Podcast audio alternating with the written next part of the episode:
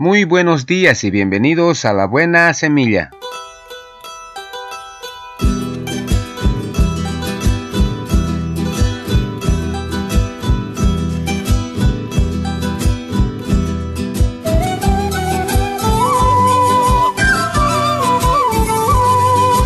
Hola, hola, ¿qué tal? ¿Cómo están? Les saludo con la paz de nuestro amado Señor Jesucristo.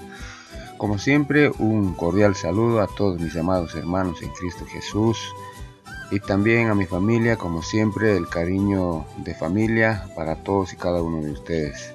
Así también para mis colegas de trabajo allá donde se encuentren, como siempre, un saludo especial para cada uno de ellos. Y a todos mis amigos en general, les mando un abrazo, un apretón de manos y la bendición de nuestro amado Señor Jesucristo. Que Dios siempre me los bendiga a todos y cada uno de ustedes. Érase una vez una rana que vivía en una ciénaga.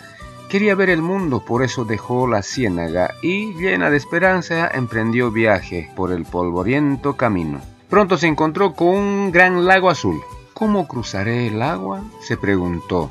En ese mismo momento escuchó el graznido de los gansos que pasaban por allí. ¡Eh, gansos! gritó la rana. Bajen, quiero hablar con ustedes. ¿Qué quieres, rana? Tengo que cruzar el agua. ¿Pueden ayudarme? Depende, dijo uno de los gansos. ¿Qué tenemos que hacer? La rana señaló un palo largo y delgado. Lleven este palo al otro lado del lago. Yo me agarraré a él e iré con ustedes. Así que cada uno de los pájaros tomó un extremo del palo con el pico. La rana se instaló entre ambos y la mordió en el centro con su enorme boca verde.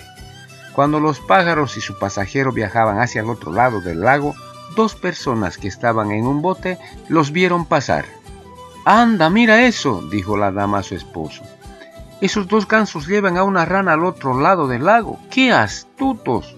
La rana al escuchar el comentario de la dama se hinchó de orgullo y dijo, fue idea mía pero tan pronto como abrió la boca resbaló del palo y cayó al agua. Y fin del viaje.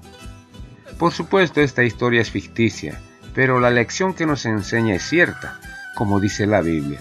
Tras el orgullo viene el fracaso, tras la altanería la caída. Los engreídos nunca progresan, y si no, pregúntele a la rana.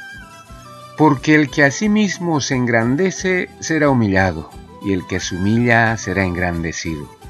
Dice en Mateo capítulo 23 versículo 12. Que Dios me los bendiga. Amén. Muy bien, comenzamos nuestra buena semilla. Hoy es día domingo 12 de julio del 2020. La primera porción de la palabra se encuentra en el libro de Segunda de Pedro capítulo 3 versículo 3. Dice la palabra del Señor y leo. En los postreros días vendrán burladores andando según sus propias concupiscencias. Segunda de Pedro capítulo 3 versículo 3. La segunda porción de la palabra también se encuentra en Segunda Pedro capítulo 3 versículo 9. Dice la palabra del Señor y leo.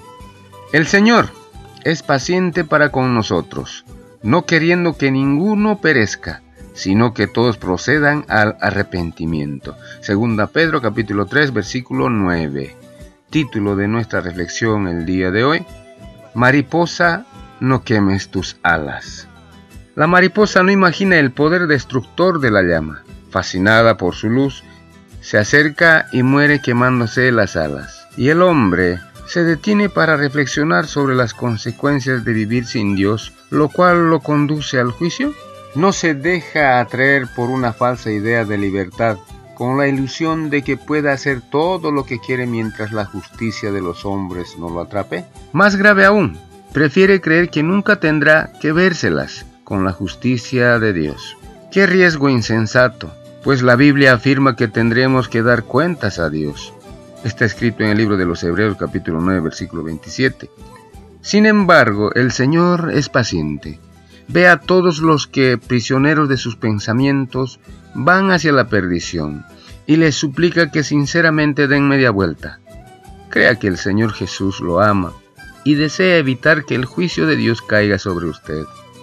En ese juicio, cada uno, frente a sus pecados puestos en evidencias por la luz divina, cerrará la boca y será condenado. Está escrito en el libro de Apocalipsis capítulo 20 versículo 12. Pero Dios lo ama Por eso Jesucristo aceptó ser juzgado y condenado en su lugar. Jesucristo llevó en la cruz el castigo por todo pecado con el cual usted ofendió a Dios. Es un mensaje de amor, de gracia y de perdón, un mensaje de libertad que debemos recibir simplemente. Amigo o amiga, no espere más, recíbalo ahora mismo. Con el perdón de Dios, usted también tendrá paz. Jesucristo le dará una nueva vida y certezas para la eternidad. Palabra de Dios. Así terminamos hoy la buena semilla. Nos vemos mañana si Dios así lo permite. Hasta pronto.